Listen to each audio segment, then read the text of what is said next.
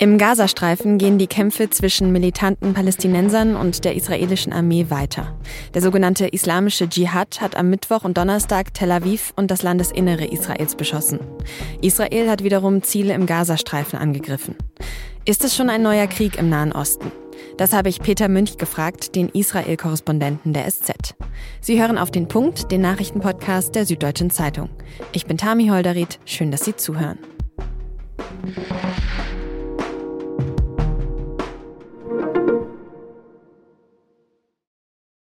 Im Nahen Osten, da eskaliert gerade wieder die Gewalt. Am Dienstag hat Israel bei einem Angriff im Gazastreifen drei hohe Kommandeure des sogenannten Islamischen Dschihad getötet. Dabei sind aber auch mindestens zehn weitere Menschen, auch Frauen und Kinder, getötet worden. Seit Mittwochnachmittag haben dann Kämpfer des Islamischen Dschihad Raketen auf israelische Städte im Grenzgebiet und auch aufs Landesinnere abgefeuert. Allein in den ersten Stunden waren es fast 300 Raketen. Die meisten wurden vom Abwehrsystem Iron Dome abgefangen. Weil man in Israel aber auch schon mit den Angriffen gerechnet hatte, sind vorab schon viele Bewohner im Umkreis des Gazastreifens aufgefordert worden, sich immer in der Nähe eines Schutzbunkers aufzuhalten. Und die israelische Regierung hat die Menschen dann am Mittwoch auch auf eine längere militärische Auseinandersetzung eingestimmt. No one should doubt Israel's resolve to defend its citizens. Niemand sollte Israels Entschlossenheit, seine Bürger zu verteidigen, in Zweifel ziehen. Das hat der israelische Premierminister Benjamin Netanyahu da gesagt. Israels Armee hat dann auch am Mittwoch und Donnerstag weiter Einrichtungen des islamischen Dschihad im Gazastreifen bombardiert. Insgesamt hat das Gesundheitsministerium in Gaza bis Donnerstag mindestens 25 Tote gemeldet, über 60 Menschen sind verletzt worden. Ist das schon ein neuer Krieg im Nahen Osten oder könnte es doch noch eine Waffenruhe geben? Das habe ich Peter Münch in Tel Aviv gefragt. Herr Münch, zuerst mal, Sie sind ja gerade in Tel Aviv. Es ist jetzt bei Ihnen 13 Uhr mittags. Wie ist die Lage denn aktuell? Also in Tel Aviv ist es derzeit ruhig. Zuletzt gab es hier gestern Abend Raketenalarm. Das hat man tatsächlich schon schlimmer erlebt. Zum Beispiel vor zwei Jahren. Da sind an einem einzigen Tag 130 Raketen auf Tel Aviv abgefeuert worden. Also jetzt ist es ruhiger, aber angenehm ist es natürlich trotzdem nicht. Und anders sieht es auch jetzt gerade wieder im Grenzgebiet rund um den Gazastreifen aus. Ähm, da hat der Raketenbeschuss nach einer relativ ruhigen Nacht am Morgen wieder eingesetzt und, und immer wieder ploppen auf dem Handy Meldungen auf mit äh, Red Alert, also Raketenalarm. Und dann hat man dort in der Gegend rund um Gaza nicht viel Zeit, um in die Bunker zu kommen. Dann sprechen wir mal über die Hintergründe des Ganzen. Zuletzt hat Israel drei hochrangige Dschihadisten bei einem Angriff gezielt getötet. Warum nimmt Israel denn jetzt gerade so offensiv den islamischen Dschihad da in den Blick? Also heute Nacht hat es ähm, sogar schon den vierten getroffen bei einem gezielten Angriff. Der soll für den aktuellen Raketenbeschuss verantwortlich gewesen sein. Israels Ziel ist es offenbar, dem islamischen Dschihad so eine Art Lektion zu erteilen und die eigene Abschreckungskraft wieder zu erhöhen, vor allen Dingen. Vorausgegangen bei dem Ganzen ja schon eine heftige Raketensalbe in der vorigen Woche. Da hatte der islamische Dschihad den Tod eines Seiren rächen wollen der in israelischer Haft nach einem Hungerstreik äh, gestorben war. Insgesamt ist das also immer eine, eine lange Kette aus Aktion und Reaktion. Und inwieweit ist das auch ein Zeichen nach innen, nach all den Protesten gegen die Regierung von Netanyahu zuletzt? Da haben wir ja zuletzt viel drüber gesprochen, auch hier im Podcast. Ja, es, es gibt auch eine innenpolitische Dimension. Genau genommen gibt es sogar zwei. Die erste ist, dass Netanyahu innenpolitisch stark unter Druck steht durch die Proteste gegen seine Justizreform. Das hat ja nicht nur die Gesellschaft gespalten, sondern das reicht auch bis hinein ins Militär. Und das hat bei manchen Feinden im Äußeren womöglich Zweifel daran aufkommen lassen, ob Israel volle Kampfbereitschaft hat. Und die derzeitige Aktion soll ganz bestimmt auch zeigen, wir sind weiter stark und keiner sollte sich mit uns anlegen. Und dann hat es noch eine zweite Komponente, weil Netanyahu gerade in, in jüngster Zeit auch von den extrem Rechten in seiner eigenen Koalition unter Druck geraten war, dass er zu lasch gegenüber den Militanten in Gaza vorgehe. Und, und die Front will er mit der jetzigen Aktion wohl auch begradigen. Mhm. Sie haben schon beschrieben, dass es ein ständiges Hin und Her ist. Der islamische Dschihad hat dann ja am Mittwochnachmittag Israel beschossen. Sie haben jetzt auch gerade erzählt von Beschüssen, die heute Vormittag schon wieder stattgefunden haben. Das Ganze passiert weiträumig bis Tel Aviv. Hatten Sie denn mit so einer starken Reaktion aus dem Gazastreifen schon gerechnet, nachdem da eben diese drei hochrangigen Dschihadisten getötet worden sind? Ja, damit war auf jeden Fall zu rechnen. Verwunderlich war für mich eher, dass es so lange gedauert hat. Also es sind ganze 36 Stunden vergangen von dem Zeitpunkt an, als Israels Luftwaffe drei Kommandeure in Gaza getötet hat, bis zu der Reaktion mit Raketen. Also normalerweise geht sowas tatsächlich schneller. Die Israelis glauben jetzt, dass ihr Angriff den islamischen Dschihad so sehr geschockt hat, dass er erst später reagiert hat. Ich kann mir aber auch vorstellen, dass man in Gaza erstmal die Israelis hat zappeln lassen, also warten lassen, dass es so eine Art psychologische Kriegsführung war. Denn auch schon vor dem Beschuss war die Anspannung in Israel groß. Es hat Straßensperren gegeben, es hat Einschränkungen des Zugverkehrs gegeben, Schulen waren geschlossen. Das öffentliche Leben rund um Gaza war schon sehr eingeschränkt. Und ich denke mir, dass sich die Kämpfer des islamischen Dschihads da auch erstmal zurückgelehnt haben und es ja in, in gewisser Weise, in zynischer Weise genossen haben, in Israel Angst und Schrecken äh, verbreiten zu können. Die israelische Regierung hat die Bevölkerung ja jetzt schon auf eine möglicherweise längere militärische Auseinandersetzung eingestimmt. Wie wäre denn Ihre Einschätzung?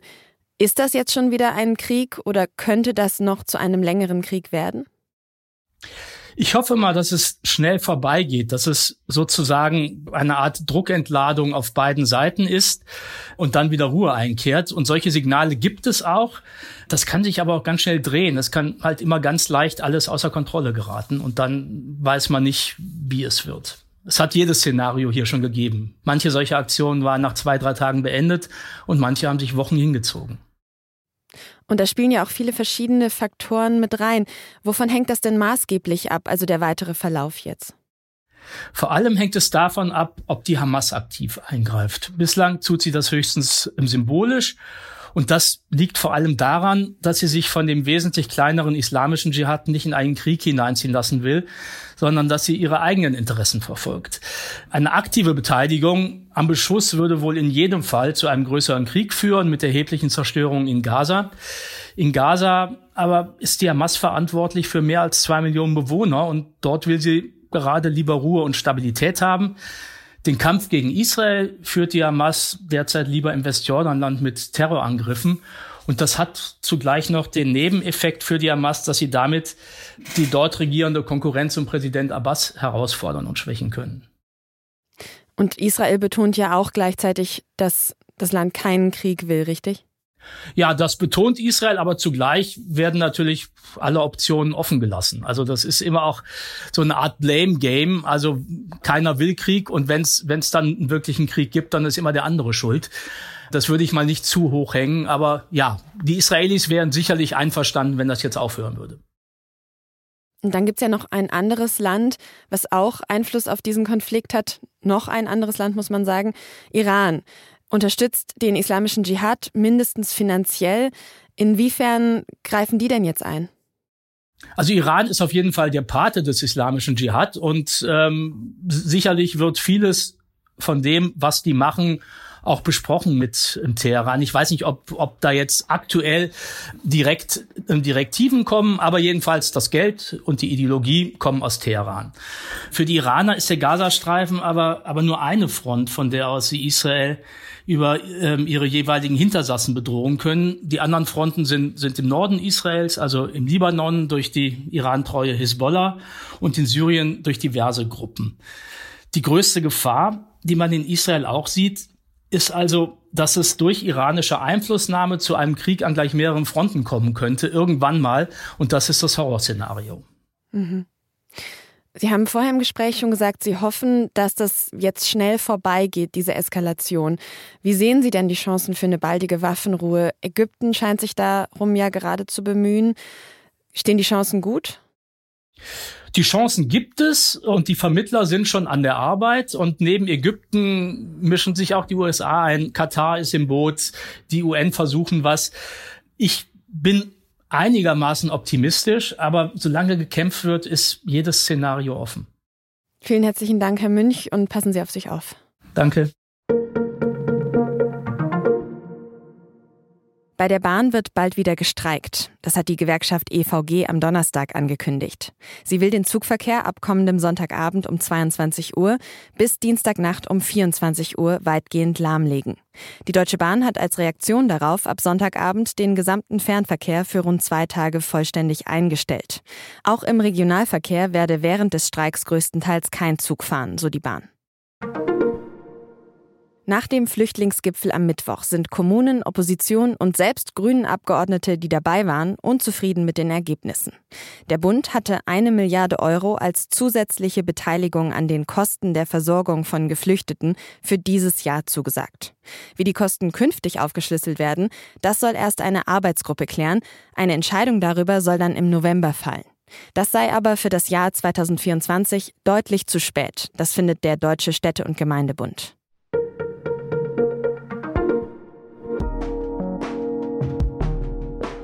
Jedes Jahr zum 9. Mai, also an dem Tag, an dem Russland den Sieg über Nazi-Deutschland feiert, da fahren mehrere Putin-Anhänger mit Motorrädern von Moskau nach Berlin. Zum sowjetischen Ehrenmal in Berlin-Treptow. Die Gruppe nennt sich die Nachtwölfe. Die Nachtwölfe sind dieses Jahr aber nicht gekommen, weil viele von ihnen auf der Sanktionsliste der EU stehen und sie deshalb nicht einreisen durften. Aber Rocker waren trotzdem in Berlin, nämlich Deutsche, die sich Nachtwölfe Germania MC nennen. Die Gruppe hat sogar eine Facebook-Seite, auf der sie über ihre Version des Kriegs, Bockwurst und Campingausflüge berichten. Und wie wichtig diese Nachtwölfe Germania in Putins Propaganda-Freiwilligenkorps in Europa sind, das hat mein Kollege Christoph Kopmann recherchiert. Sie lesen diesen Text am Freitag in der gedruckten SZ und natürlich auch digital ab Donnerstag 19 Uhr. Redaktionsschluss für Auf den Punkt war 16 Uhr und produziert hat diese Sendung Benjamin Markthaler. Vielen Dank an Sie fürs Zuhören und bis morgen.